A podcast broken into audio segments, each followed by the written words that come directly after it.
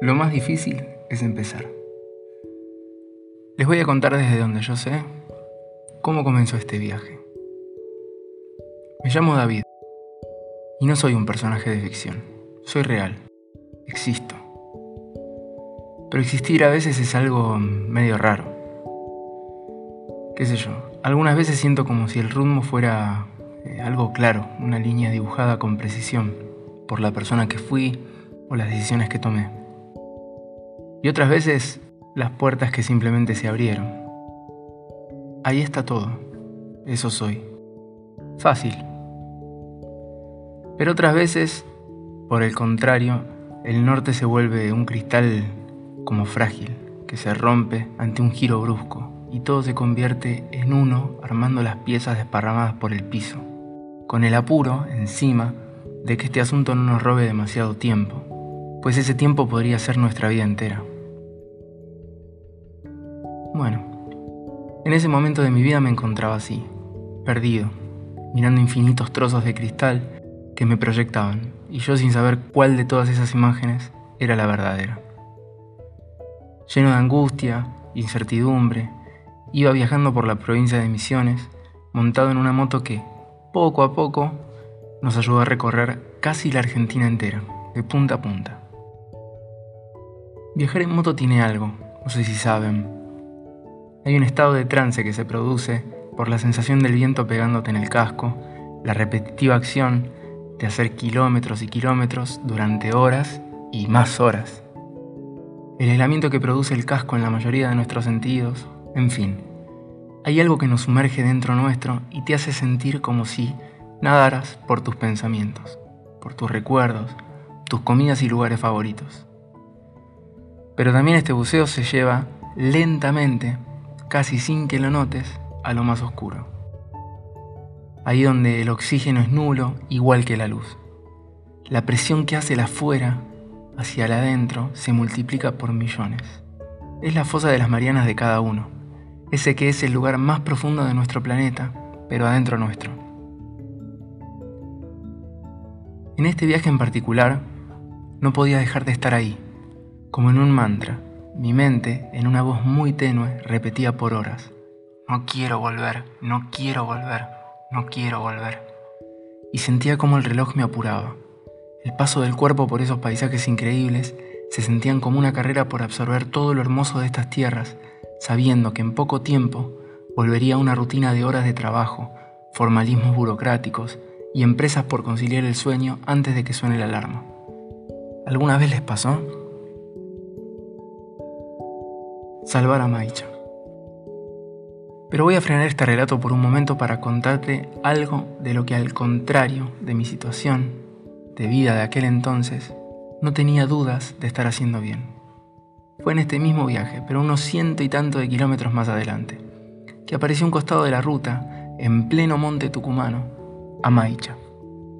Una perrita flaca hasta los huesos, sin pelo y con quemaduras por todo el cuerpo, producto de la exposición al sol. Cuando pasamos por el lado de ella, se asustó y comenzó a caminar, ya muy débil, en dirección contraria a nosotros. Frené la moto y el apuro por no perderla, se nos cayó al suelo, comenzando a perder nafta. No nos importaba. Ah, importante, hablo en plural, porque detrás mío viaja mi compañera, quien tampoco dudó en correr para intentar alcanzarla. Sin demasiado esfuerzo, lo logramos.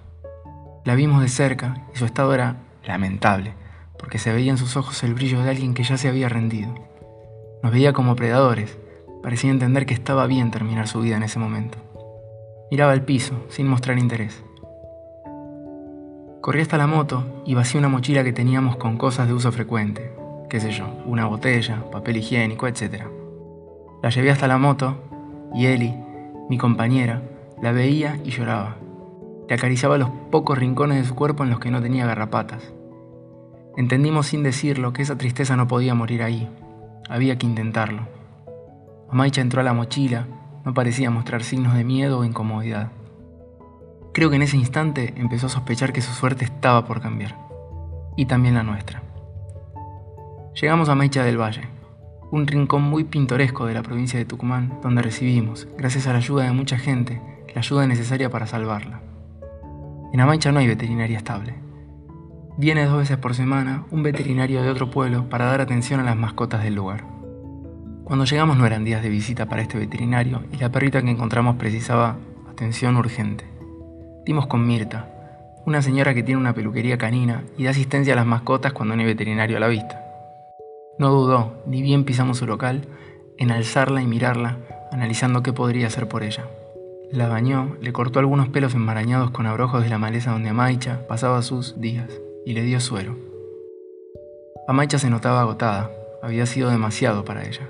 El viaje que duró por horas, pasó por distintos climas, alturas, la sobreatención que recibió y los cuidados la dejaron realmente tumbada, tanto que pensamos que en verdad podía morir esa noche. Bueno, la noche llegó. Nosotros no hablábamos. Nos sentamos alrededor suyo y la mirábamos, la acariciábamos, procurábamos que no tuviera frío. Se darán cuenta que toda esta situación, este estado de alerta, logró hacer que olvide por un tiempo mis mil preguntas, la convicción más potente de mi vida quizás. No quiero volver, no quiero volver. Ahora vi entre nosotros una meta, un rumbo claro como el agua, salvar a Maicha. En un momento salimos del camping para caminar. Amaicha vino con nosotros a UPA, envuelta en una frazada. Nos sentamos en la plaza y pusimos a un costado un poco de agua y comida para perros. Nosotros comimos algo que compramos por ahí. Mientras charlábamos y comíamos, la gente pasaba por al lado nuestro y miraba a Maicha con cierto asco realmente, con miedo. Otras personas nos miraban culpándonos del estado de nuestra mascota y otras con ternura, asumiendo que era una perrita muy viejita. Amaicha miraba desde el fondo del suelo, los ojos de tanta gente. Fue en alguno de estos momentos que, sin que nosotros hubiéramos esperado algo parecido, se levantó temblorosa y se acercó al agua. La miró como queriendo enfocar. Y tomó unos cuantos sorbos. Nuestra alegría se hizo silencio para no asustarla, pero era inmensa. Comer no quiso, pero estaba bien, era un comienzo. Así siguieron nuestros días, entre viajes en moto, paisajes, lugares, gente que nos abrió el corazón para ayudarnos, para ayudarla. Es decir, para que se imaginen, desde que la encontramos no tuvimos que comprar nunca comida para Maicha, porque, pese a nuestra insistencia, siempre resultaba ser un regalo, como los abrigos que alguien también nos regaló para que no pasara frío. Algo se volvió hermoso en el viaje, algo crecía, florecía e invadía de un perfume agradable todas las ideas oscuras que pudiera tener el tabaco. La cosecha del tabaco debe realizarse cuando las hojas hayan desarrollado una coloración verde amarillenta, que comienza por sus bordes y se extiende hacia la nervadura principal. En este estado, las hojas son pesadas y gruesas, lo cual hace que sus puntas se encorven hacia abajo y se rompan con facilidad, especialmente cuando están mojadas por el rocío. Para obtener un producto de buena calidad, la cosecha debe realizarse en días secos, después de que el sol o el viento hayan hecho desaparecer la humedad producida por el rocío. Esta operación debe efectuarse seleccionando las hojas maduras, las cuales deben desprenderse del tallo presionando hacia abajo la base de las mismas con los dedos y luego deben ser colocadas, bien extendidas, sobre el brazo, en forma tal que la espalda, la cara inferior de las hojas, quede hacia arriba. Una vez recolectadas de a 60 o 70 hojas, deben ser depositadas conjuntamente sobre una arpillera u otro material que evite el contacto de las mismas con la tierra. Después de haber completado algunos atados, estos deben ser trasladados al galpón, depositándolos sobre una mesa larga, para luego colgarlas apropiadamente. Volvamos un poco para atrás, antes de la llegada de Amaicha. Volvamos a la ruta, a ese OM que ofrece el motor de nuestro motovehículo. Imaginen la tierra roja la selva, la gente y sus costumbres, el calor y la lluvia. Pasar una tras otra pequeñas humildes estancias con su producción de tabaco, con sus galpones, desde donde nos miran de a miles las hojas del tabaco, que más tarde serán vendidas a alguna multinacional por unos pocos pesos. Imaginen que por cada una de estas estancias que se ven desde nuestra ruta, se esconden otras tantas selva adentro. Imaginen esos mundos, esas vidas. Ahí íbamos. Nos acercábamos a nuestro primer destino fuerte, por mencionarlo de algún modo. Después de tantos días de viaje, queríamos llegar a Andresito, para, al día siguiente, cruzar la selva por la ruta provincial 101 con destino a Cataratas del Iguazú.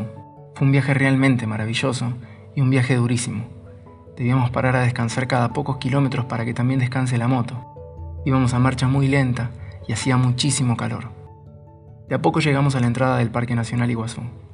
Siempre es muy emocionante ver esos carteles desde lo lejos y que dan la bienvenida. Había mucha expectativa y estábamos muy cansados por el viaje a la vez.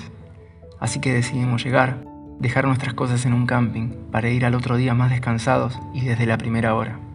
Las cataratas son majestuosas.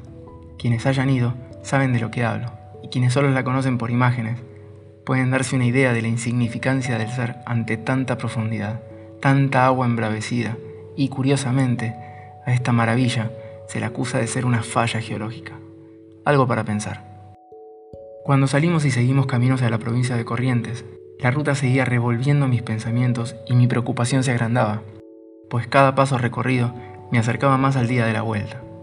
Y no es que mi trabajo me disguste, no, al contrario, soy un afortunado por tener la ocupación que tengo, que de algún modo u otro elegí. Pero de esto les hablaré más adelante, quizás en otro capítulo. Lo malo de los trabajos tradicionales, vamos a decir eso entre comillas, es común a todos. Los horarios, los papeles, las firmas, lo solemne, lo aburrido. Y a eso no quería volver.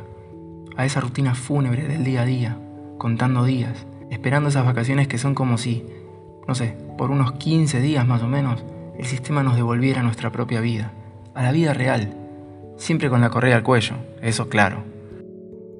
Frené la moto, me tiré un costado de la ruta de manera abrupta, como cuando una abeja me entraba por la manga de la campera y debía apurarme a controlar la moto antes de que el dolor de la picadura me distraiga. Me saqué el casco y me quedé ahí, sentado, mirando hacia adelante con la moto aún en marcha. Nunca le pregunté a Eli qué pensó de ese día, qué pensó ella cuando frené de esa manera. La miré con los ojos realmente llorosos y le dije que vivamos viajando, que consigamos algo que nos lleve a Alaska. Sin pensarlo, sin haberlo analizado, sin saber realmente dónde queda Alaska. Eli, compañera y cómplice, no dudó. Me dijo que sí al instante, seria, convencida de que esto no era un chiste ni un sueño vago de borrachera. Era una respuesta a tanto tiempo pensando, a tanto rechazo a lo otro.